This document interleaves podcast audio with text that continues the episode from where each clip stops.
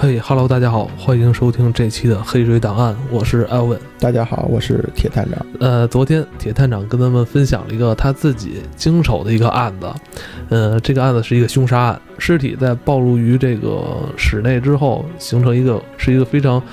无法不好形容这么一个这个这叫怎么说？叫巨巨叫什么形形观叫巨人观叫巨人观对。法医上的一个名词。法医上的一个名词种种线索指向的嫌疑人却非常的清晰，所以这个案子并不难破。咱们已经确定嫌疑人之后，你还是对他进行了一番问询是吧？对对对，问讯啊是法律上的一个流程，就是在这个嫌疑人确定之后，抓捕送到看守所之后。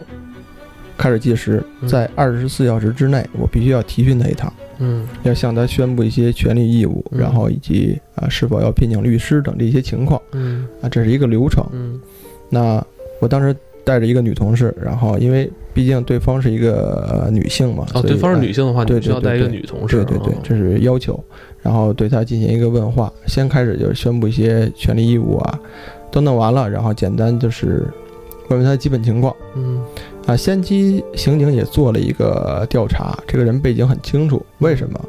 就是，嗯，家族家族史很明确，哎，从什么时间出生，然后上学，嗯，然后各方面记录都有。这是一个高学历的人，嗯，呃，他大学是在外国上的，学的专业是金融行业，留学的经历，对对对，出国留学经验，而且是个。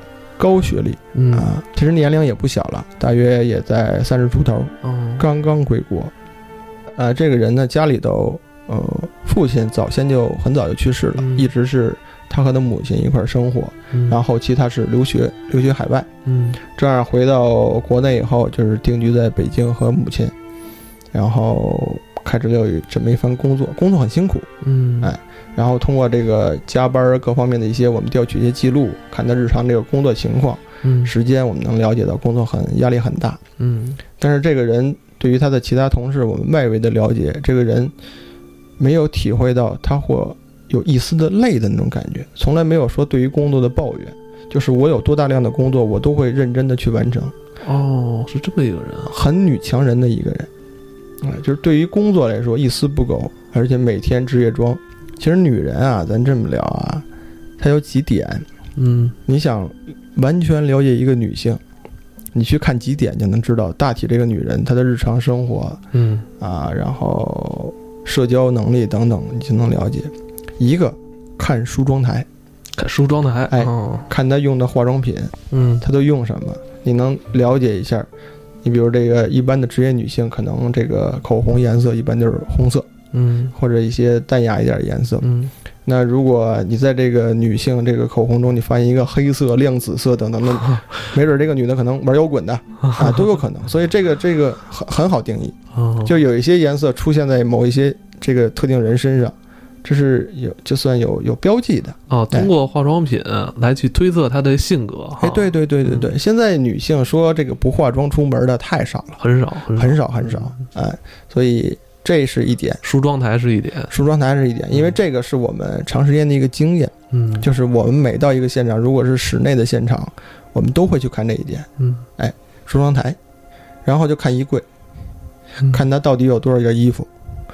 我见过这个有那种衣帽间似的，就是整个一个衣帽间全是一个人的衣服，上百件、上千件，我觉得都有，各种颜色、各种款式、各种什么的，但有的可能就很简单。像这个发现的嫌疑人，他只有一个衣柜，里面只有职业装，嗯，白衬衫、黑礼服等等这些，所以你完全判断这可能是一个工作狂一样的人物。嗯，第三个看一个女性看什么？嗯，看她的鞋柜。哦，还要看鞋？哎，嗯，就是这个女性对于鞋的这个追求是，可能是天生的啊，我觉得是啊，就是她会买各种各样的鞋。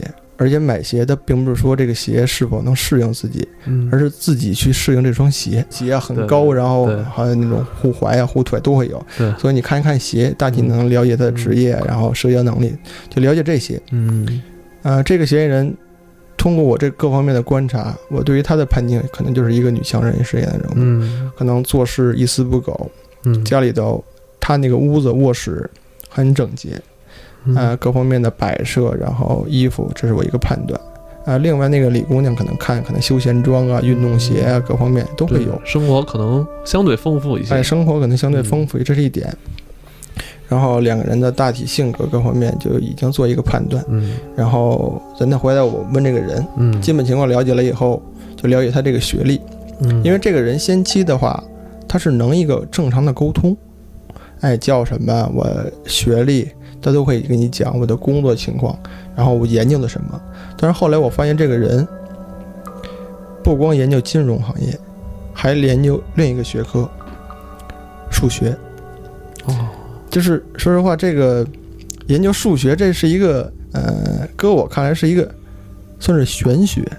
这个东西不是说你一般人去能研究，的确可能会有一些天赋的人，嗯，对对对，哎，对嗯你才会去呃花费精力各方面。这个女人就研究数学，嗯而且她在数学上有很高深的造诣。她是业余喜欢研究这个数学是吗？呃，对，算是，哦，这还挺少见，把数学当做爱好。哈哎，，对，而且在她这个履历上有一些记录，嗯，而且他在一些学科上还获过奖，嗯，所以这人是一个高知，哎高知也是典型的高知，对对对，而且嗯他的这个社会经历，然后这个工作背景等等，可以说是一个天才。就是他的头脑是逻辑性很正常的。嗯跟他的初级的对话，我没发现这个人在精神上有什么问题。嗯，他的行为表现、表情各方面等等判断，这个人很正常。在你跟他正常的这种日常接触的话，跟他去对话，很难联想到他是这么一个杀人犯。哎，对对对，嗯。你感觉很正常，很正常的一个女性，但是唯独问到，就是她和她母亲回到公寓之后发生的事情。嗯。只字不提，只字不提，而且表现的一种很淡然，而且哦。你再问他的话，你感觉这个人就是行为上或者是语言上已经产生一种模糊感了。其实他哦也在认真的回忆，到底我那段时间干什么干什么，但是始终没有一个语言上或者是一个很完整的描述，他没有表现出这种恐慌紧张吗？没有没有，哦。我没没有看出，我只从他的眼神看出就是迷惑，哦，就是低着头一直在想这种事儿，我是第一次见到。嗯。我也是第一次见。我曾经，嗯，问过一些在精神上有问题的人，嗯但是这些人所表现的，他会语言会有模糊，嗯，就是他语言表述不清，而且如果长时间在看守所，他会出现一些行为上的怪异举动，嗯比如个人的什么。嗯个人卫生等等，这些可能在后期都无法自理。嗯哎这种精神表现已经影响到他的日常生活了，但是这个女人始终没有。嗯，就是在短时间我观察各方面没有发现他有这种情况，嗯。而且通过其他人的了解，而且后期做精神鉴定，那，人精神分析师也会对这个人以往的任何的一些经历，可能会找一些亲属啊，或者是之前的同学朋友，也会来进行一个了解。通过这些沟通，发现这个女人没有任何的异常现象，但是人描述这个女人可能会有一些社交上的障碍。嗯哎因为他的日常生活人描述就是完全要依靠于他的母亲，就是他母亲指点他去做什么，他要去他才会去做，然后很努力，对对日常生活上的一些琐事是吧？琐事等等哦。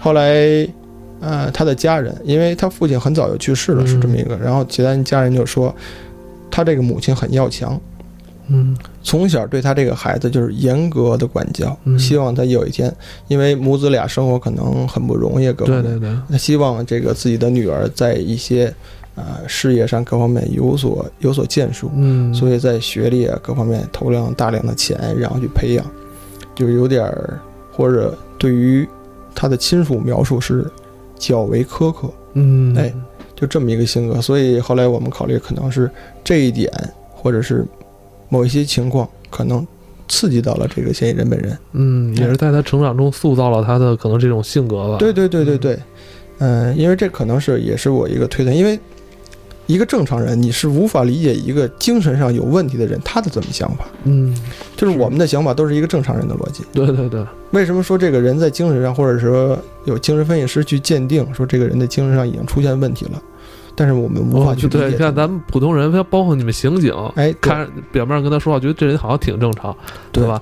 但是必须要由这个专业的这个精神哎，对对对，鉴定师来对他进行判断。哎，这是一个很严格的，或者说在司法程序上必须要经过的。对，像上一集你说了嘛，这个鉴定做了整整一天的时间，一天的时间嗯很长，他要对这个人有一个了解，也会有一个长时间的沟通。嗯，就说如果这个人表现出你像我嗯。作为一个刑警各方面我要聊，嗯。这个人可能出现语言上或者精神上出现一些问题的话，这个问话我就不进行了。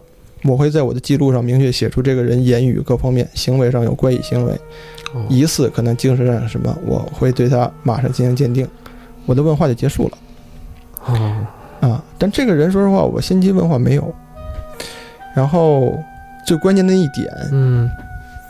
嗯，我问了一下，我说你那个卧室我去了，我说你日常出行化不化妆？他告诉我会做一些简单的护理。嗯我说你把镜子放哪儿了？那个女人告诉我我没有镜子。我说那你日常化妆没有镜子为什么？就这一点，就他现在这句话，嗯搁到现在我一直记着。我觉得他当时的反应很正常，我跟他问话也会就像咱俩这个距离，嗯。可能往后一点，嗯。然后中间会有一个有一个桌子隔着，嗯。嗯、你看不出他有什么怪异的表现，但但是他说完那句话，我问他我说你那个镜子，他说我在镜子里看到的不是我自己，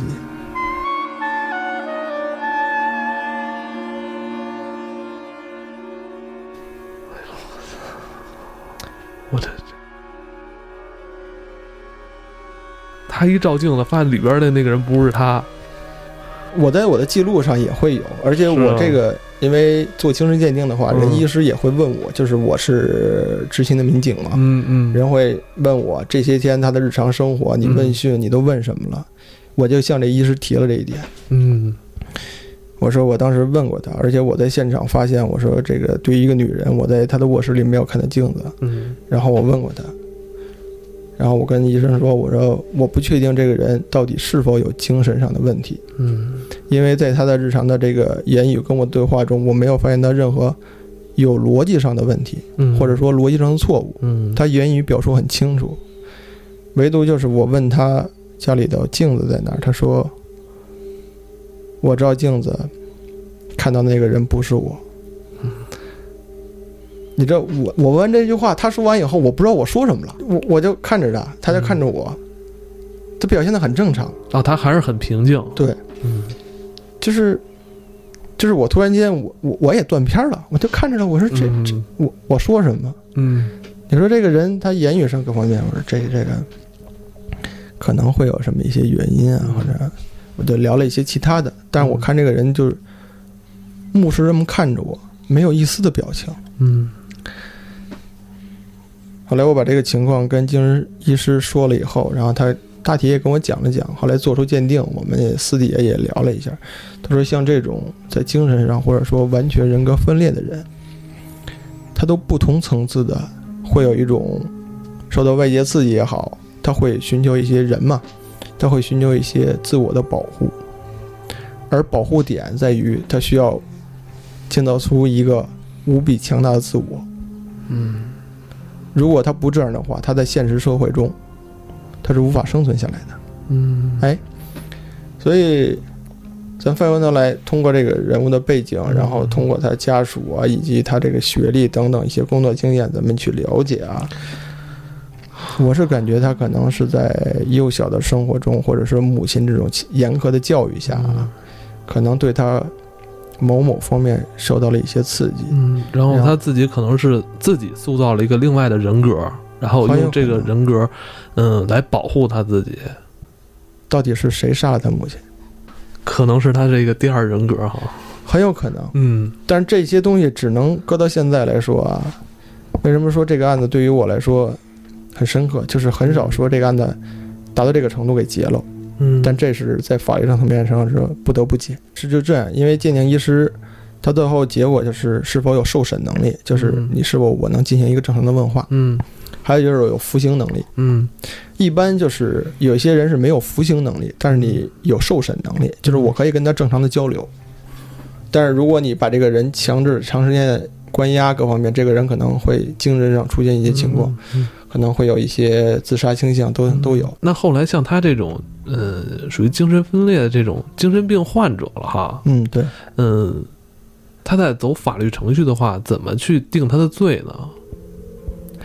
嗯，这个后期主要就是怎么说呢，就不归我负责了，哦，因为我作为刑警，我的侦破工作、侦查工作，你的工作已经到到到到我这儿已经结结案了，但这个人后期就应该是，啊、咱们叫强制啊、呃管理处，嗯就是对于这些精神上有问题的人，都会有一个专门的地儿去管他们。然后毕竟这些人放出去，可能对于啊、群众或者是都会有一种危害。对不安这样就是安全隐患嘛，对你，你你不清楚他某一时间，或者说他那个情绪被点燃了。嗯，那这种人是不是应该先去先治他的病是吧？但是我我不清楚到底那个精神医师嗯有没有发掘出他另一个人格。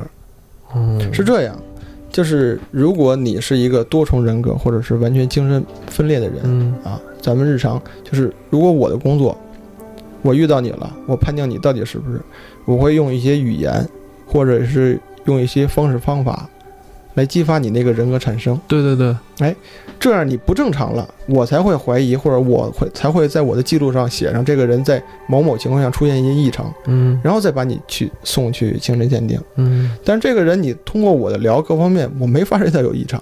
哦，为什么我强调这点？就是在语言上、行为上，他都很正常，而且他，咱们看他的所有经历，没有表现出他有问题。嗯，对吧？是，但这一点就是我和我的同事各方面，我们去聊，我们惊悚的一点就是这个人始终没有问题吗？对不对？还是我们没有发现？而且到底为什么这个人就激发那一点，说把他的母亲给掐死了？对这一点，到最后他也也没有说出来是吧？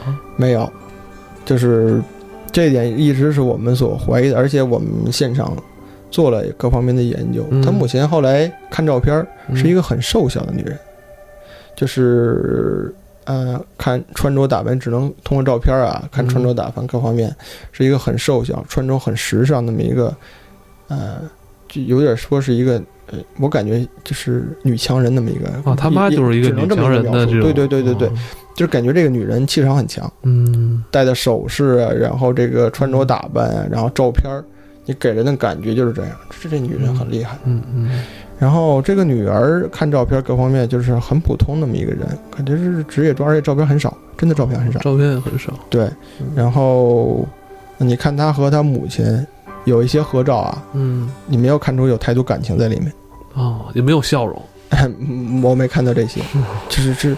后来这些是后来翻回头来再去研究这个案子，嗯你会感觉可能会有一些嗯，特别的东西在里面。哎，那你有没有问过他，为什么没有去转移这个箱子呢？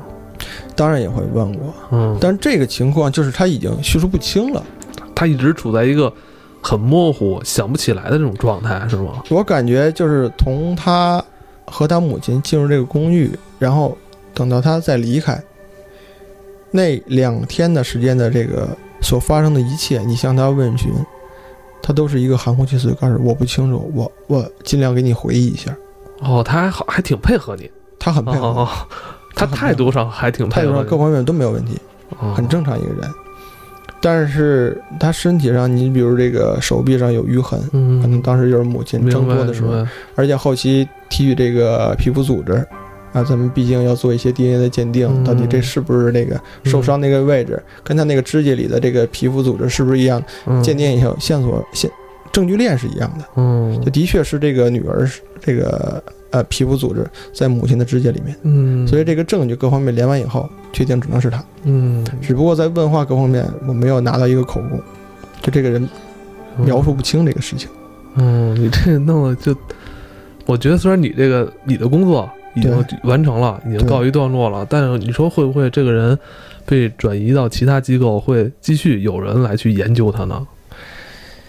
嗯，研究这个东西可能说的就比较比较深了啊，嗯我觉着可能会有，可能会有，但是过多的应该是一种治疗，啊，哦。就是保持这一个人在这种，因为，嗯、对于他来说，他这个监管呀，或者说是强制治疗，对于他来说，呃，其实就是一种看压。这个人已经没有自由了，嗯但是咱们不清楚他对于自由的看法是什么样的。哦，对对对对对，啊那，也许我觉得可能对于他来说，摆脱了他母亲了，可能他觉得还是也是一种自由。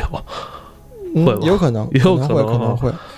嗯，希望他慢慢会有有所好转吧。但是这个人哦后期我没有见过啊，哦没没有没有说对。感觉这个像经历了一集 X 档案一样，就是你你是那个感觉调查员调查这么一个呃匪夷所思的案件，然后虽然最后这个嫌疑人也被确定了，但是他这个人可能被转到其他机构继续进行研究和治疗了。但我觉得还是有很多蹊跷哈，我觉得这个哪儿好像有问题似的。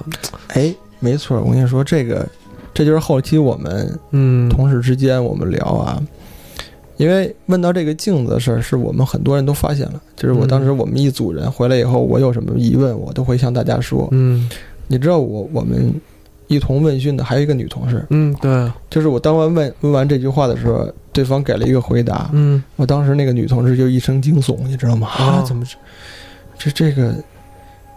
嗯、她对一个出于一个女性，他其实对这个事儿看法就是一个女儿怎么会把母亲杀了？嗯。这是太太难让他理解了。嗯。他说这个人一定不正常，这是他的主观的一个判断。但后期通过一些社会的经历，可能这个女人的压力比较大，嗯，可能是在心理上产生了一些呃影响，或者说可能有一些不为人知的东西。嗯受到一些冲击。嗯其实人的心理承受能力有的时候是很强的，只不过嗯呃咱们意识不到而已。嗯，所以如果真说是你你受到冲击了或者什么，那一定是一些巨变。呃，咱这么说，就是当时发现这具尸体的人，我觉得对于他来说，就那个场面以及他和那个尸体，他看那个尸体，你知道吗？嗯最初的那个几十分钟里头，嗯就是失语的。对，后期他可能不能说缓过来了什么的，嗯就持续的那种尖叫，嗯对于这个人来说，精神上一定是一种天翻覆地的变化。这个对发现尸体的人也是一个极大冲击啊。嗯一天之后，刑警才了解了这个情况，就是因为这个人当时那个状态已经，当时我们也是有这个考虑啊，所以就这个案子。的确能算是个悲剧啊，嗯就有些是一些很难说人为所控的一些事情。嗯呃，而且案子到最后，虽然说在法律层面上结了啊，嗯但是我们长时间我们同事间聊天儿，我们还是有一些疑点。嗯嗯，感觉这个案子始终在那悬着挂着。为什么我到现在还能记着这个事儿？就是这个太特别了。对对对，哎呀，反正真的不希望再有这种事情。这个这个事儿就是发生在北京的是吧？北京，北京，哦嗯，好像我在网上和报纸上好像还真不知道，就前几年的是吧？呃，这应该是在一四年吧，一四年、一三年的哎呦，那还挺近的。这种事情一般不会有说媒体说采访知道，因为它毕竟很小。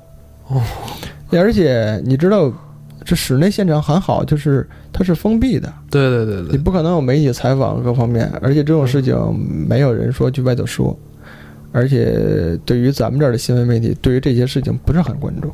好，咱们不关注这个是呃吧？对，而且这个，咱关注明星绯闻。呃，对啊，这个这个事情，嗯嗯，没有什么太多的嗯说说亮点，而且它毕竟是一个不太好的事情发生。嗯，对。哎呀，我觉得这个案子总的来说啊，真是一个悲剧啊！嫌疑人是吧？这个读了那么多年书是吧？又在海外对对留学，而且都读到博士了是吧？其实应该是有一个很好的一个发展前景的，哎，对吧？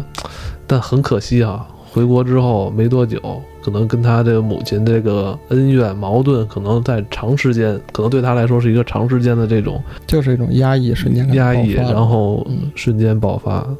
可能对于咱们现在看待这个事件、这个案件，可能就用咱们的逻辑是这样的哈。但总之还是非常可惜，父亲很早就去世了，然后他跟他母亲其实两个人相依为命吧。很可惜的是，最后这个家庭就没了，彻底就没了。对，这只有母女俩嘛，这死了一个，嗨。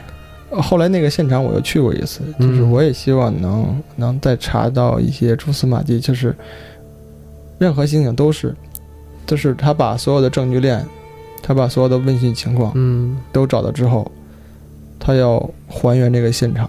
嗯。但那个现场，说实话，我还原起来，我还原了各种各样的版本，嗯。就是我实在是找不到一个确定到底这个事情是怎么引发、怎么发生的。嗯。因为毕竟你一个正常人去理解一个精神上有问题层面上的人，着实有些困难。